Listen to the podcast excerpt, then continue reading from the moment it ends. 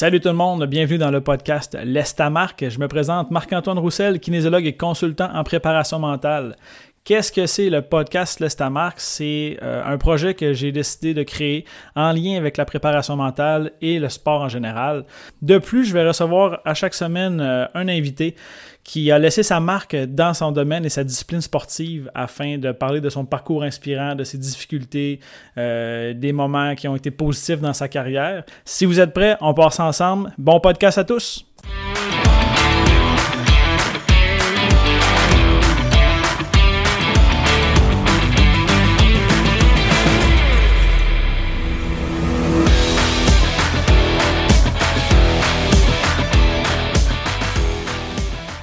Salut tout le monde, bienvenue dans le 11e épisode de l'Estamarque. Encore une fois, très très très heureux d'être avec vous aujourd'hui.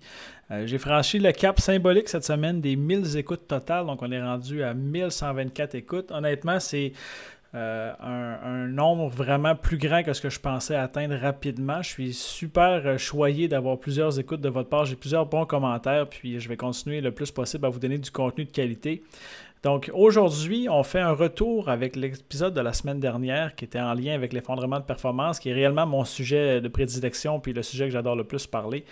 Donc, j'ai pu parler à certains des auditeurs, là, parce qu'il y a plusieurs de mes amis qui l'écoutent, puis qui m'ont posé certaines questions en lien à, définir encore plus qu'est-ce que c'était un effondrement de performance comparativement à une léthargie.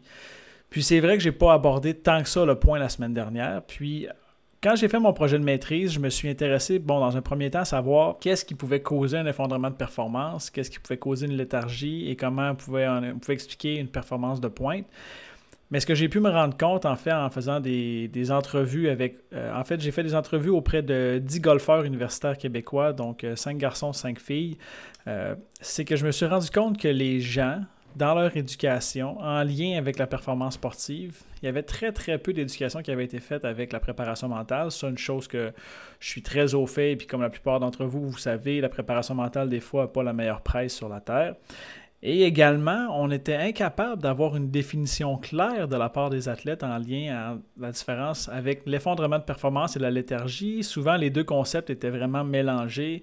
On s'entend que c'est deux impairs de performance. Donc, lorsqu'on performe sous les standards qu'on veut atteindre ou les standards normaux, souvent on va vouloir dire qu'on est en léthargie ou en effondrement de performance, mais sans réellement connaître les concepts vraiment importants. Donc avant de commencer avec les stratégies pour se sortir d'un effondrement de performance ou comment éviter un effondrement de performance, je vais refaire un petit survol afin de bien différencier les deux concepts. Dans un premier temps, c'est vraiment important de connaître nos performances normales. Donc, qu'est-ce qu'on peut donner dans une période de temps en lien avec les performances habituelles? Donc, est-ce que je suis un joueur de tennis qui habituellement va avoir un haut pourcentage de premier service? Est-ce que si je suis un patineur artistique, je vais être capable d'atterrir certains sauts sur une base régulière, donc sur 10, 20, 30, 40 répétitions? Si je suis un lanceur au baseball, est-ce que je suis capable d'avoir un ratio prise-balle plus élevé, moins élevé? Je dois avoir des standards de qualité qui sont étalés sur le long terme. Donc, pas besoin de regarder sur trois jours, trois semaines. On peut aller vraiment plus longuement. Donc, on veut avoir un sport dans lequel on a aussi une expertise. Donc, comme je le disais la semaine dernière, je suis un joueur de tennis. Ça fait environ 23 ans que je joue au tennis. Donc, je suis en mesure d'analyser mes propres performances. Et je suis aussi en mesure de savoir quelles sont mes lacunes et quels sont mes points forts. Donc, lorsque je vais analyser une de mes performances, par exemple au tennis, mon service est un de mes armes favoris, donc je vais calculer ou je vais passer du temps à évaluer mon service. Donc, si j'ai un haut niveau de première balle, c'est la première des choses que moi je vais regarder. Dans un deuxième temps, au niveau des victoires et des défaites, je sais environ quel est mon calibre quand je vais aller jouer dans les ligues ou dans les tournois. Donc, je suis capable de me dire qu'en moyenne, je suis un joueur qui va se démarquer dans le top 8, dans le top 15, dans le top 20, peu importe. Donc, ça, c'est important en tant qu'athlète ou en tant qu'entraîneur et surtout en tant que parent, quand vous analysez les performances de vos enfants ou de vos athlètes, d'avoir un regard global sur la moyenne des performances antérieures. C'est super important. Vous pouvez vous finir un petit cahier, sinon, moi, je sais que c'est assez instinctif. Je sais ce que je peux donner euh, à mon maximum et à mon minimum. Une fois que ça c'est fait, là, on va regarder en lien avec la performance sportive d'un point de vue léthargie et effondrement de performance. La léthargie, j'ai parlé que c'est un facteur, c'est en fait c'est un, problème de performance qui est lié à plusieurs facteurs. Donc ça peut être point de vue technique. Donc, je vais changer un certain mouvement. On va voir ça au golf là, fréquemment. Je sais que Tiger Woods, il y a quelques années, avait changé, euh, avait changé son élan euh, sur son driver, donc ses coups de départ. Puis ça avait eu un impact dans ses performances. Donc, à ce moment-là, ce n'est pas une question de talent, psychologie ou physique. Donc, c'est un changement de mouvement. Puis, on va voir ça fréquemment aussi chez des athlètes. Euh, qui vont plafonner parce qu'au niveau technique, c'est plus difficile et on va leur demander de changer une certaine euh, manière de frapper. Je vais prendre un exemple au tennis. Si j'ai à changer ma prise de raquette ou changer un mouvement au niveau de ma frappe, mais ça se peut qu'au début, j'ai de la difficulté à performer. Donc, ça peut prendre une, deux, trois, quatre, cinq, six, sept, huit semaines, ça peut prendre des mois, ça peut prendre des années, tout dépendant à quel point j'ai des faux plis, entre guillemets. Mais c'est important de faire la différence. Il y a des joueurs de baseball qui vont avoir des entraîneurs, puis ça, c'est très, très drôle. Parenthèse, euh, j'écoutais Anna Huseman, qui est euh, une psychologue du sport qui travaille avec les Phillies de Philadelphie, qui disait les joueurs ont des entraîneurs d'élan. Donc, vont passer des heures et des heures à travailler l'élan. Puis, des fois, le problème, c'est même pas l'élan, c'est juste au point de vue physique, technique, euh, tactique ou bien mental. Mais ils vont passer des heures et des heures au niveau seulement de l'élan quand ça peut être un autre problème. Donc, vous voyez que même dans le sport professionnel, on a de la difficulté à, bien, à bien cerner le problème. Donc, comme je disais, ça peut être un, problème au niveau technique. Donc, si j'ai changé une certaine façon de fonctionner avec mon entraîneur, ça se peut que mes performances aient un impact. Par contre, à long terme, je vais avoir une amélioration de la performance. Donc, il faut voir ça dans un point de vue global.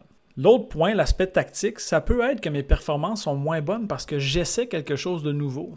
Donc, on peut essayer des stratégies de manière à se préparer, puis savoir que ces stratégies-là vont être différentes. Donc, si moi, je suis un joueur de tennis, en fait, moi, toute ma carrière de joueur de tennis, qui est purement amateur, j'ai eu un très gros service et un bon coup droit. Donc, quand je jouais, j'utilisais mon gros service et mon gros coup droit, puis la plupart du temps, ça fonctionnait. À un moment donné, je suis rendu à un point dans ma carrière où j'ai dû changer certaines choses. Donc, je suis déménagé à Chicoutimi, puis il y avait beaucoup de joueurs de double, je me rappelle quand je suis arrivé. Puis avec un, gros service et un gros coup droit, rarement j'avais à faire de longs échanges, ni à me présenter au filet. Moi, j'étais confortable à jouer fond de terrain, des gros services. Donc, j'avais vraiment pas besoin de me soucier de mon jeu au filet. Puis quand je parlais du podcast au début de la, saison, je parlais du podcast de la zone de confort. J'aimais pas ça jouer au filet parce que quand j'y allais, j'y allais tellement peu souvent que je devais réussir dans ma tête à 100% du temps. Puis je n'en faisais jamais. Donc ça faisait en sorte que je ne pouvais pas apprécier ni me développer. J'essayais d'éviter le filet le plus possible. Si je servais bien et que mon coup droit était présent, tout allait bien. Cependant, si j'avais un moins bon ratio de service ou un moins bon ratio de réussite à fond de terrain, puis que j'avais à aller au filet, j'avais une peur bleue de me présenter. Donc, j'ai commencé à jouer de plus en plus au filet. Puis c'est sûr qu'au début, j'étais inconfortable, mais par la suite, développer des habiletés, les réflexes sont plus rapides, meilleure technique de, jeu de pied, meilleure technique de, comment placer au filet, lire le jeu. Donc c'est certain que si je mets mon accent sur avoir un système de jeu en lien avec monter au filet, qui n'est pas un système de jeu que je préconise habituellement et que je, connais bien, c'est sûr que mes performances vont peut-être être, euh, dépendantes de ce changement de tactique-là.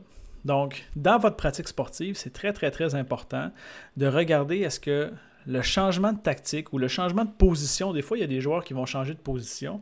Donc, si, admettons, euh, je suis un joueur de volleyball, que je, suis passeur, et là, tout à coup, ça arrive que dans une partie ou pendant une période de temps, je dois devenir, euh, je connais pas très, très bien le volleyball, mais je dois changer de position, même chose au hockey ou même chose dans un sport collectif ben mes performances vont peut-être être moins bonnes parce que je peux pas me baser sur ce que je fais habituellement pardon, parce que je suis dans une période ou dans un endroit différent. Donc, il faut être conscient de ça. Troisième point, ben, l'aspect physique. Si j'ai, euh, je me suis entraîné, j'ai pris de la masse musculaire, euh, j'ai perdu de la masse musculaire, si j'ai pris du poids, si je suis plus rapide, plus lent, si j'ai eu une blessure qui m'empêche de performer à mon plein potentiel, ben je peux me dire, Colin, ça se peut je suis en léthargie pour cette raison-ci. Et dernièrement, l'aspect mental. L'aspect mental peut avoir un impact majeur aussi, la léthargie. Donc, plusieurs défaites consécutives peuvent faire en sorte de diminuer la confiance en soi, augmenter le, stress que je vais ressentir. Je vais avoir une perte de motivation, une perte de concentration. La cohésion d'équipe peut être plus difficile. Donc, on voit vraiment ça des fois dans des équipes en léthargie. L'aspect mental va rentrer en ligne de compte. Donc, la léthargie en tant que telle, c'est multifactoriel et pour souffrir d'une léthargie, la littérature dit actuellement que c'est un minimum de deux semaines. Donc, deux semaines en ayant des résultats qui sont inférieurs à ce que j'ai habituellement. Si vous avez une partie par semaine, dans deux semaines, ça va faire deux parties, peut-être trois. C'est peut-être un petit peu précoce pour dire je fais un effondrement de performance. Par contre, si vous êtes dans une équipe sport-études, par exemple, ou dans lesquelles vous, euh, vous avez une saison habituellement, puis vous avez 4-5 victoires en début de saison, bien, on peut dire qu'une équipe est peut-être en léthargie parce qu'après une certaine période de temps, habituellement, nos performances vont être en delà de nos attentes. Donc, ça peut arriver. Le Canadien aurait pu avoir six parties de suite sans victoire. On peut parler à ce moment-là de léthargie. Je sais que le Drakkar de Bécomo, il y a plusieurs années, avait eu 25 parties consécutives sans victoire. Donc là, c'est assez facile de dire que l'équipe est en léthargie. Donc, c'est très très long sur une période de 68 parties dans l'année, si je ne me trompe pas à ce moment-là. 25 défaites consécutives, donc on parle pas mal de plus que deux semaines. Donc oui, à ce moment-là, ça devient une léthargie. Les stratégies pour sortir d'une léthargie et d'un effondrement de performance sont sensiblement les mêmes, va, on va en parler tout à l'heure. En lien avec l'effondrement de performance, l'effondrement de performance, ça va arriver soudainement. Donc, c'est une diminution accrue de la performance. Donc, euh, juste ici, j'ai la définition de l'effondrement de, de, performance, pardon, puis c'est quand même assez long euh, définir l'effondrement de performance parce que c'est un, concept qui est relativement nouveau. Mais je vais vous donner la définition de l'effondrement de performance. C'est un effondrement de performance est une diminution accrue et considérable de l'exécution d'une habileté et de la performance lorsque les standards personnels de performance sont normalement atteignables, ce qui résulte d'une augmentation de l'anxiété sous pression perçue par l'athlète. Donc, je vais reprendre mon souffle en fait.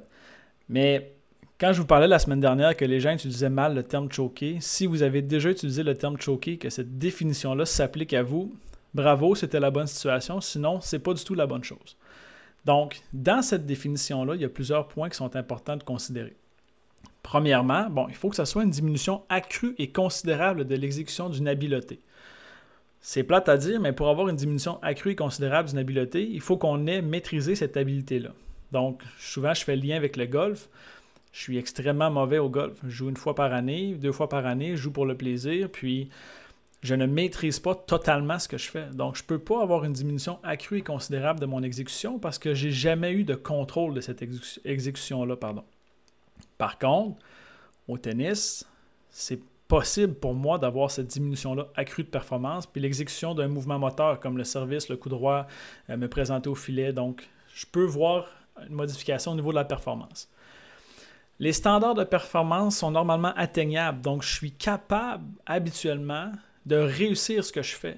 Donc, j'ai une certaine expertise. Au tennis, il y a des cotes qu'on appelle. Donc, euh, ça va partir quand on est plus jeune, les cotes 1.0 jusqu'à, si je me rappelle bien, c'est 6.5 ou 7.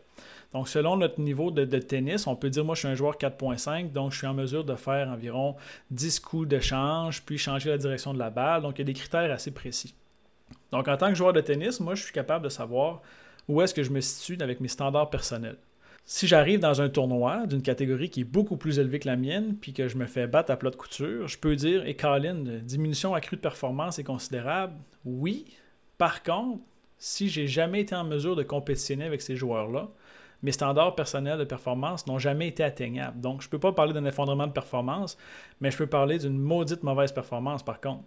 Puis on appelle ça de l'apprentissage. Puis ça m'est déjà arrivé. Donc, il faut avoir ces deux points-là. Troisième point important, c'est lorsque l'augmentation de l'anxiété de l'athlète, donc à un certain moment donné, on va sentir un stress chez l'athlète qui va venir envahir l'athlète puis qui va influencer l'attention de l'athlète comme on parlait précédemment. Donc, soit une conscience personnelle qui est trop élevée, donc tout ce qui se passe à l'intérieur, ou la conscience externe, donc tout ce qui se passe à l'extérieur de lui, va être trop élevé. Donc, on va créer de l'anxiété, on va se mettre à penser à plein plein de choses négatives et là, ça va être difficile de bien performer. Et dernièrement, il y a la pression qui est perçue par l'athlète. Donc, il y a des athlètes qui vont très bien performer sous la pression. Admettons, euh, dernièrement, il y a Tom Brady au Super Bowl.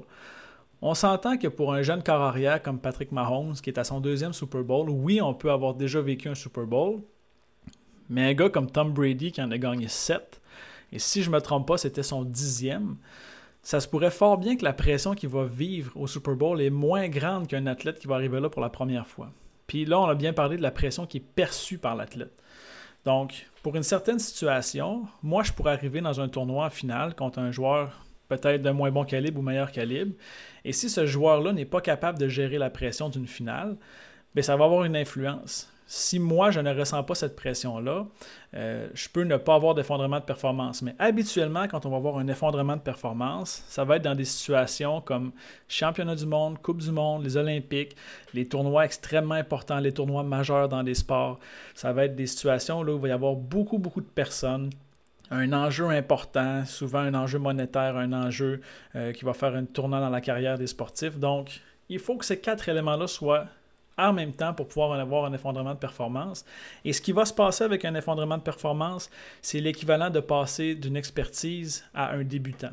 Donc le processus dans notre tête, ça va être ainsi. Donc la diminution de performance va être rapide et accrue.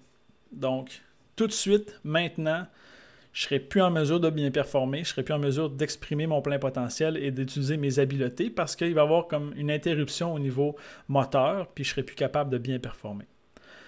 Donc ça, c'était les deux différences en lien avec la léthargie et l'effondrement de performance.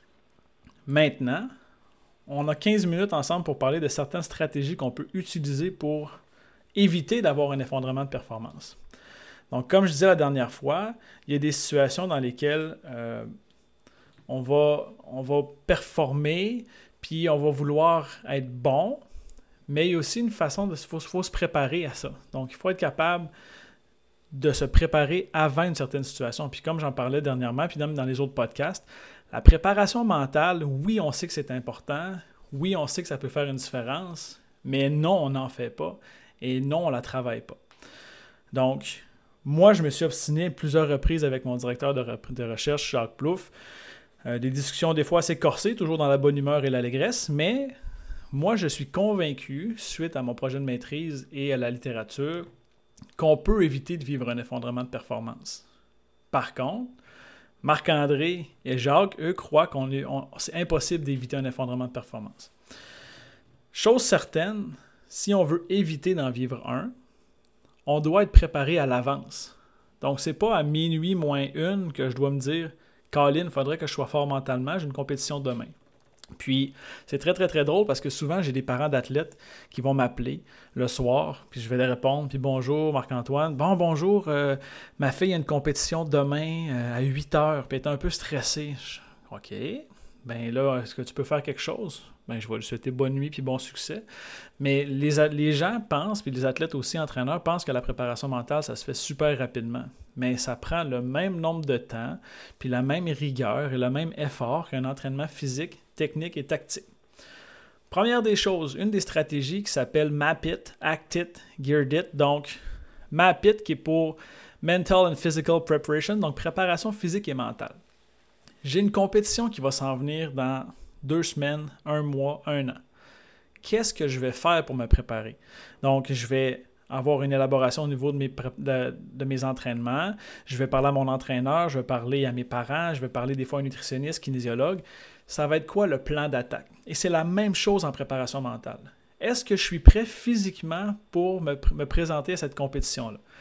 Dans le podcast numéro 4 avec Laurence Côté, je ne sais pas si vous vous en rappelez, mais son entraîneur la tient prête à trois semaines de vie. Théoriquement, son kinésiologue, son préparateur mental devrait la tenir prête à trois semaines de vie aussi. Donc, elle est prête physiquement à pousser la machine à 100% dans trois semaines. Donc, elle doit être prête à, pousser la machine aussi mentalement dans trois semaines. Cette préparation-là, ça prend du temps et c'est structuré.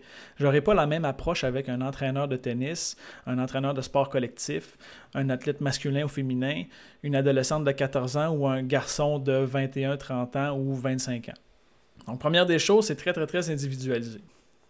Une fois que ma préparation physique et mentale est prête, donc je vais avoir des outils physiques. Donc, à quel moment je vais utiliser mes réserves d'énergie, à quel moment je vais ouvrir la machine, pousser, courir, marcher, euh, travailler à 100%, être à 80%. C'est la même chose au niveau mental. À quel point je vais utiliser mes stratégies en lien avec la confiance en moi, la gestion du stress, à quel moment je vais avoir un discours positif interne, à quel moment est-ce que je vais avoir besoin de certains mots-clés? Donc, c'est de cette manière-là qu'on va se préparer à éviter un effondrement de performance. Par la suite, lorsqu'on est dans le moment présent et qu'on réalise qu'on s'effondre, parce que ça peut arriver que pendant une performance, on se dise Colin, je suis supposé d'être le, meilleur, je suis supposé de dominer, puis en ce moment, C'est vraiment pas ce qui se passe pour le moment. J'ai de la difficulté, euh, je suis en train de m'enfoncer. Et souvent, ce que les gens vont avoir comme réflexe, c'est travailler plus fort. Mais des fois, travailler plus fort, c'est pas gage de succès. L'autre, stratégie, donc on a parlé de map it en premier, act it. Donc, accepter, se centrer sur soi-même et trust, donc se faire confiance. Ça se peut qu'à un moment donné, un matin, je me réveille, puis que ça ne fonctionne pas. Ça va arriver pour tous les athlètes. Tous les athlètes qui se présentent aux Olympiques veulent gagner.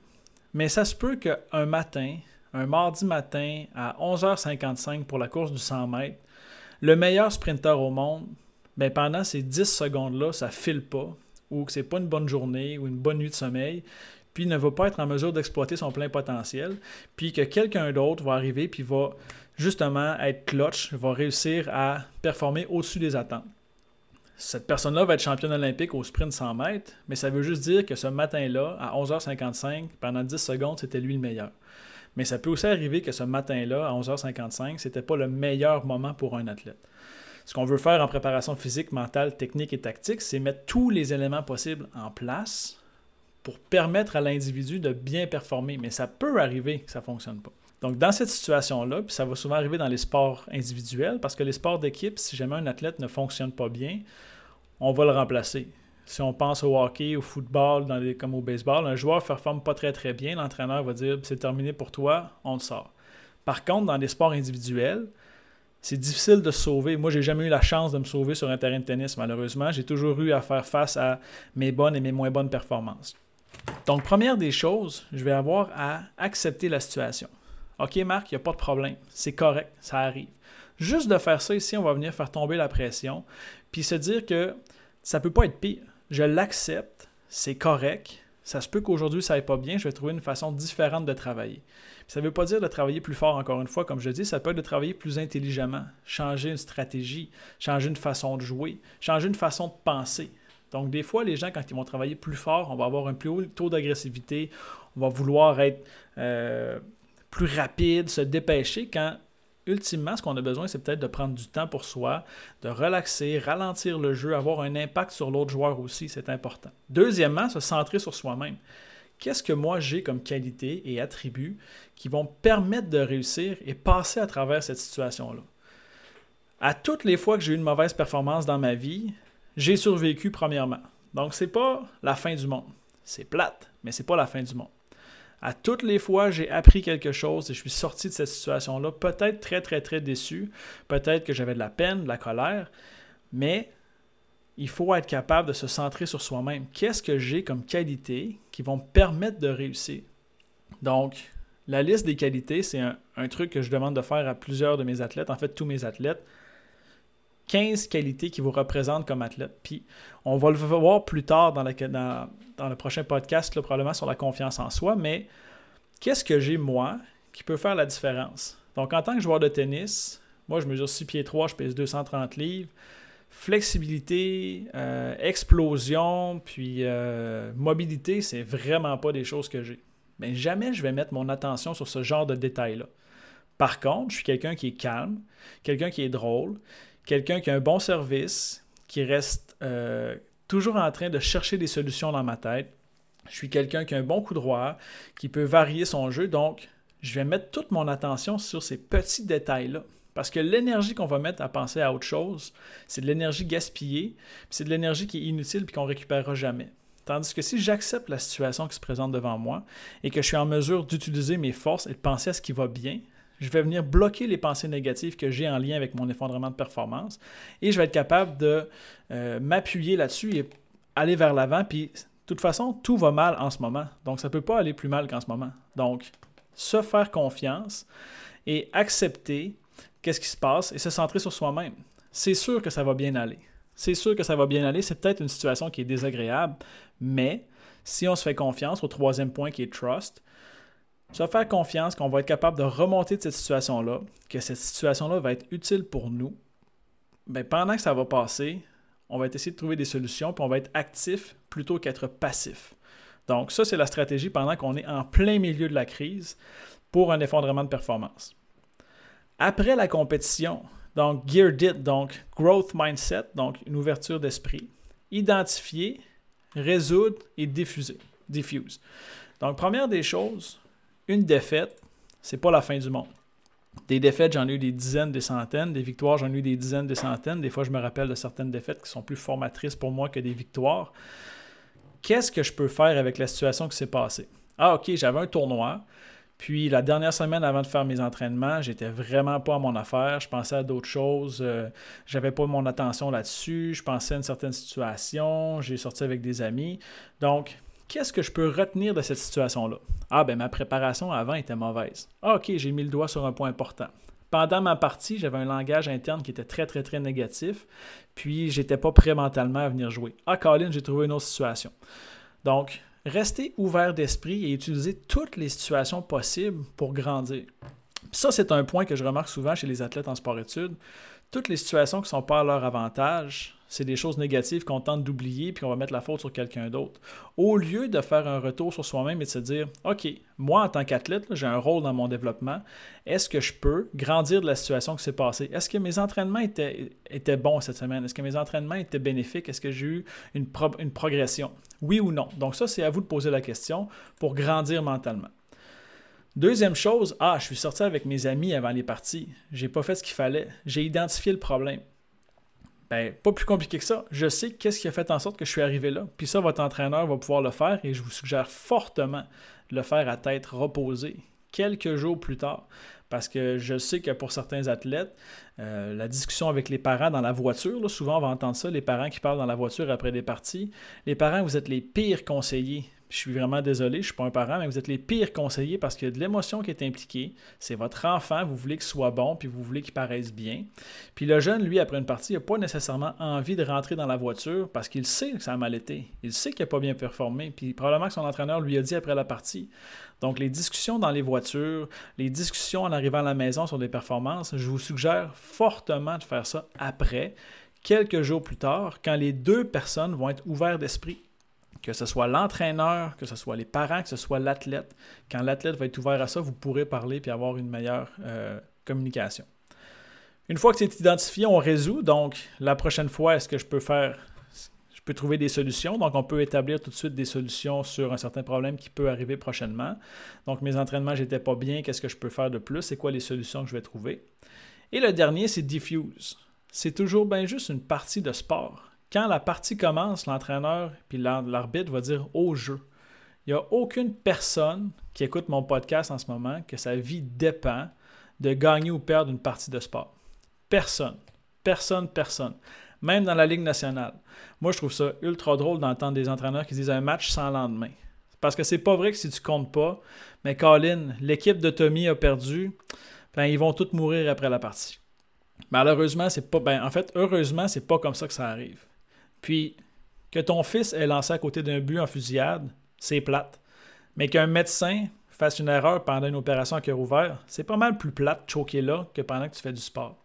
Donc, rappelez-vous que le sport, c'est un mode de jeu, c'est un endroit où on peut s'épanouir et développer des belles qualités. Mais on n'a pas besoin de voir ça comme la Coupe du Monde. Souvent, on pense à des enfants, ah, comme dans la Ligue nationale, comme j'ai vu ça à la télé. Bien, si vous avez vu ça à la télé, c'est parce que les athlètes sont payés et ou âgés. Donc, c'est des adultes qui ont un entraînement et un encadrement nécessaire. Tandis que quand vous êtes des jeunes, des fois, pas besoin de gagner à tout prix. Puis des fois, ça fait bien aussi de perdre. Ça fait mieux que gagner. Donc, ça, c'était en lien avec la stratégie Map It, Act It, puis Geared It. Autre chose qui est vraiment prouvée pour être bénéfique en lien avec la léthargie et l'effondrement de performance, c'est des stratégies de base qu'on va avoir. Dans un premier temps, on va avoir une routine qu'on va contrôler. Et là, je vais vous faire attention à une routine et non pas une superstition. Parce qu'une routine, c'est quelque chose qu'on va contrôler à 100%. Je vais faire les mêmes gestes peut-être. Je vais, je vais avoir le contrôle sur ce qui se passe. Peut-être euh, mettre mon équipement, je sais que Sidney Crosby, si je ne me trompe pas, va s'habiller du côté droit en premier, mettre le côté gauche en deuxième. Oui, il y en a qui peuvent dire s'il fait pas ça, il va se sentir moins bien, mais c'est quand même une routine que lui va contrôler. C'est pas un de ses coéquipiers qui va venir lui mettre un patin pendant que lui veut pas le mettre. Donc si moi, ma routine, c'est arriver à la partie deux heures d'avance, euh, s'occuper de mes bâtons au hockey. Euh, je veux arriver au tennis puis regarder les parties. Je veux voir ce qui se passe. 15 minutes avant ma partie, je vais faire mon préparation physique. Je vais faire mes mots-clés. Donc, ça, c'est une routine que je vais contrôler, dans laquelle je vais être bien. Ça va augmenter mon niveau de confiance. Ça va sécuriser aussi au niveau de la gestion du stress. Puis, je vais être en mesure d'aller performer de manière adéquate ou avoir une meilleure, un meilleur début de performance. Par contre, si moi, ma, routine, c'est mais là, aujourd'hui, pour bien performer, il faut que je vois la New Beetle jaune de mon grand-père passer en avant de chez nous. Mais Colin Debin, si ton grand-père n'est pas là, ça va pas bien. Puis si dans une autre ville, ça se peut que ça aille vraiment mal aussi. Donc souvent, les athlètes, là, on va avoir des Ah, si je mets ma chemise verte, ça va bien aller. Peut-être, mais je dois avoir une routine qui me permette de contrôler tout ce que je fais. Donc ça, c'est extrêmement important. Puis, on va en avoir un podcast sur les routines éventuellement, puis les bénéfices que ça a sur la performance. Donc, une routine qui est propre à chacun. On se rappelle, dans la Ligue nationale, le Canadien avait un petit problème avec un joueur appelé Piquet Souban qui, lui, mettait de la musique dans le vestiaire euh, de manière euh, trop forte, puis ça dérangeait les autres coéquipiers. Mais c'est vrai que dans un sport d'équipe, ta routine doit être personnelle et ne doit pas avoir un impact négatif sur celle des autres de ton équipe. Donc, j'invite les athlètes, les parents, les entraîneurs à vous trouver une routine, que ce soit un échauffement avant une partie, trouver des mots-clés, que ce soit euh, une situation drôle, que ce soit de compter des blagues ou peu importe, une routine qui est bénéfique pour venir gérer le stress, euh, diminuer le niveau de stress, les émotions qui peuvent être négatives, puis vraiment permettre aux athlètes d'être en contrôle de tout ce qu'ils vont faire. Dans la routine personnelle, une chose que j'aime bien incorporer, ce sont des mots-clés. Donc, j'ai parlé tout à l'heure d'une liste de 15 mots qui vous représentent. Vous pouvez avoir des mots-clés, comme je disais, qui peuvent vous faire sentir bien. Que ce soit en lien avec un animal, que ce soit en lien avec des forces que vous avez, des choses que vous voulez exploiter. Donc, Dylan Larkin des Red Wings de Detroit, souvent, on va pouvoir voir sur son bâton, c'est écrit skate, skate, skate. Donc, les choses qu'il veut accomplir pendant la partie sont écrites devant lui. Donc, lui, il va être capable de se poser pendant la partie et voir ces choses-là. Donc, des mots-clés qui sont en lien avec ça. Au golf, on pourra avoir euh, relaxation, euh, paysage. Donc, on veut des choses qui vont nous permettre d'être calmes et d'enlever notre attention sur les potentiels points négatifs et les potentiels euh, points positifs soient renforcés. Donc, une routine, c'est très, très, très important. Troisième point aussi, il y a la constance temporelle, qui est un terme que j'ai découvert pendant mon projet de maîtrise. Puis, ça fait vraiment du sens parce que lorsqu'on est stressé, toutes les situations dans lesquelles on n'est pas bien, puis naturellement, en tant qu'humain, on va vouloir se sauver ou se battre. Donc ça, c'est sûr et certain. Une situation de stress va nous faire en sorte qu'on va sentir l'adrénaline monter, le cortisol, on ne sera pas bien. On veut sauver, on ne on, veut pas être là. Puis ça, j'ai remarqué ça beaucoup au golf, euh, dans les lancers de pénalité au soccer, les lancers francs au basket.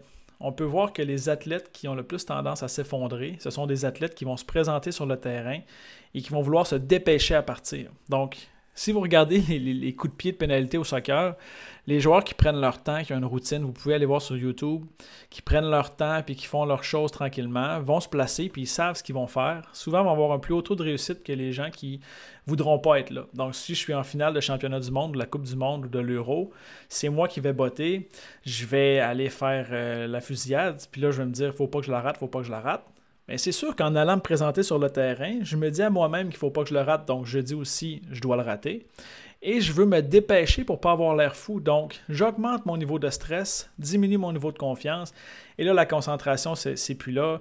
Euh, donc, la constance temporelle, c'est toujours faire la même chose au même moment. Je vais vous donner un exemple personnel. Quand moi, je me présente pour faire un service au tennis, peu importe la partie, peu importe la surface, le temps de l'année, l'adversaire, je vais me présenter devant derrière la ligne de, service. Je vais faire faire trois bons à la balle. Je vais faire tourner ma raquette deux fois dans ma main et je vais regarder ce qui se passe devant moi, lancer de balle et je vais servir. À tous mes services, c'est ce que je vais faire. Si jamais je rate mon lancer de service, mon lancer de balle, ou que ma balle fait deux bons au lieu de trois, où je suis déconcentré, je vais me retirer de la ligne de service je vais aller marcher un tout petit peu et je vais revenir me placer et recommencer ma, routine à toutes les fois. Puis là, ceux qui viennent de ceux qui jouent contre moi dans ma ligue viennent de découvrir mon plan, fait que vous allez pouvoir être capable de me déconcentrer éventuellement. Mais c'est très très important d'avoir ce genre de routine-là. Par la suite, moi, quand je vais marcher entre mes points, lorsque je vais passer du côté gauche au côté droit du terrain, avant de franchir la ligne centrale, je vais me dire des propres mots-clés que moi j'ai choisis, qui sont propres à moi. Et quand je vais franchir la ligne du milieu, je vais dire ces mots-clés-là et pour moi, le fait de passer de la gauche vers la droite, ça signifie on passe au prochain point. Tout ce qui est avant est terminé et tout ce qui s'en vient est à venir. Donc, je pense à des mots-clés que je veux mettre de l'avant. Donc là, peut-être que des fois sur le terrain, j'ai l'air fou, mais pour moi, ce sont mes deux routines que j'ai quand je vais jouer. Je me sens bien, je me sens en contrôle et je sens qu'il y a un effet positif quand je vais aller jouer. Donc ce genre de routine-là, la constance temporelle, la routine avec les mots-clés, c'est très, très, très important d'en avoir une en tant qu'athlète. Puis, pas besoin que ça paraisse. On n'a pas besoin de tirer des choses dans les airs, crier, faire des étirements spéciaux. Il faut que ça soit propre à nous-mêmes. Si moi, je veux être tranquille, si moi, je veux avoir un geste technique ou un geste euh, au niveau mental que je veux faire, donc répéter un certain geste, que ce soit d'enlever, de remettre sa casquette, que ce soit de tirer sur son chandail, que ce soit de toucher aux lignes, vous pouvez avoir ce genre de routine-là, mais le but, c'est de le faire le plus souvent possible, puis c'est vous qui êtes en contrôle. Donc ça, c'est un point vraiment important qu'on peut avoir dans euh, la possibilité d'éviter un effondrement de performance et une léthargie. Ce qui une question qui m'a été posée en fait en lien avec l'effondrement de performance à la léthargie, puis on va terminer là-dessus. Est-ce que, la fait la question c'était est-ce qu'un effondrement de performance peut mener à une léthargie? En fait, oui. Ce qui arrive, c'est qu'un effondrement de performance, c'est une diminution de performance accrue sur un point donné, un moment important. Donc, c'est sûr qu'il va y avoir des traces qui vont être laissées suite à un effondrement de performance. Il y a plusieurs athlètes qui ne se sont jamais remis d'un effondrement de performance. Il y a des athlètes qui vont avoir pris des années, des mois. Et je vais prendre un exemple, Eugénie Bouchard, qui pendant sa saison, il y a quelques années, ça fait déjà six ans si je ne me trompe pas, qui a eu des très très bonnes performances, se présente dans un tournoi, puis un effondrement de performance euh, au US Open. Puis, je, ne connais pas l'ampleur ni l'entourage d'Eugénie Bouchard. Par contre, dès les, années suivantes, on a pu voir une diminution drastique dans ses performances. Donc, pendant un an, on a été habitué à des demi-finales de Grand Chelem, finale de Grand Chelem, puis les médias parlaient d'ascension, la prochaine numéro 1. Donc, clairement, la personne, la jeune joueuse avait du talent et avait euh, un potentiel. Cependant, suite à un événement qui s'est produit au US Open, on a vu un effondrement de performance. Puis par la suite, ça n'a pas semblé avoir été pris en charge. Donc, on voit que les performances ont été plus difficiles pendant plus de deux semaines et pendant presque un an. Donc, à ce moment-là, il y a une léthargie qui va, qui, va, qui va se produire. Puis la léthargie, en fait, on en a parlé, c'est multifactoriel. Et si vous avez regardé ce qui s'est passé avec Eugénie Bouchard dans l'année suivante, les commanditaires, que ce soit Raquette, euh, l'agence qui la représentait, entraîneur, les parents, tout y est passé. La façon de s'entraîner, les endroits de s'entraîner. À Montréal, ça va pas bien. Dans le reste du monde, ça va... Donc, tout autour d'elle était questionné. Et là, vraiment, on a pu voir que pendant un an, on a eu un problème de performance au niveau de la léthargie. Le problème, là aussi, si ce n'est pas réglé, c'est qu'on va devenir avoir une performance léthargique à long terme, ce qui va devenir une performance normale. Donc aujourd'hui, après avoir regardé six ans de la carrière de Génie Bouchard, on peut voir que la moyenne de ces résultats ou la norme, c'est environ deuxième, troisième ronde, des fois quatrième ronde, des, invitations dans des tournois qui sont plus faibles un tout petit peu. Donc, au lieu d'avoir des tournois majeurs, des tournois euh, du circuit euh, de la WTA, on va voir que ces résultats sont plus ou moins bons. Puis, ben, aujourd'hui, on force d'admettre que la performance qu'elle a maintenant, c'est des performances qui sont dites normales. Donc ça, ça peut partir d'une mauvaise gestion de l'effondrement de performance, ça peut partir d'une mauvaise gestion de la léthargie. Mais aujourd'hui, si on prend 5 ans, qui est quand même un bon, euh, un, bon échantillon, on peut voir que c'est ça les performances normales de Génie Bouchard aujourd'hui. Donc oui, un effondrement de performance peut avoir un impact sur la léthargie plus tard, mais la léthargie peut avoir le même impact sur une performance qui est dite normale. Donc quand un athlète va avoir un effondrement de performance, les athlètes d'élite vont avoir tendance à vouloir oublier rapidement cette situation-là. Par contre, comme j'ai parlé dans la, stratégie Map It, Act It, Grid It, on doit grandir de ça. On doit s'en servir. Donc, si on prend tout ce qui s'est passé, qu'on met aux poubelles, on rate une fichue belle opportunité de grandir et de l'utiliser éventuellement pour se préparer à contrer un effondrement de performance, sortir d'une léthargie ou éviter d'avoir des performances normales basses. Donc, c'est très, très, très important en tant qu'athlète d'avoir un entourage qui va lui permettre de pouvoir se questionner, trouver des solutions. Puis, Comme on l'a dit, l'effondrement de performance, on peut peut-être l'éviter. La léthargie, c'est sûr et certain qu'on va le vivre. Donc, aussi bien se préparer en tant qu'athlète, parce qu'à un certain moment donné, en changeant de calibre, en changeant de style de jeu, en allant à l'extérieur ou en rencontrant des ligues qui sont plus difficiles, oui, il y a des risques d'avoir un effondrement de performance. Oui, il y a des risques que nos performances normales soient plus basses. Cependant, en ayant une bonne préparation mentale et un bon entourage, il y a une possibilité de se préparer à faire ça et de réussir et d'avoir des performances qui sont excellentes dans le futur. J'espère que ça conclut, euh, ben, en fait, oui, ça conclut l'épisode d'aujourd'hui, mais j'espère que vous avez été en mesure de bien comprendre les points qu'on a abordés. Je ne vais pas faire un épisode plus long que 40 minutes aujourd'hui. Si vous avez d'autres questions, vous pouvez me les poser par Facebook à Marc-Antoine Roussel, kinésiologue et consultant en préparation mentale. Vous pouvez me les envoyer par courriel au MAR, euh, consultant à commercial outlook.com. Ça va me faire plaisir d'y répondre. La semaine prochaine, un autre épisode. Je n'ai pas encore décidé quel sujet je vais aborder dans l'épisode éducatif.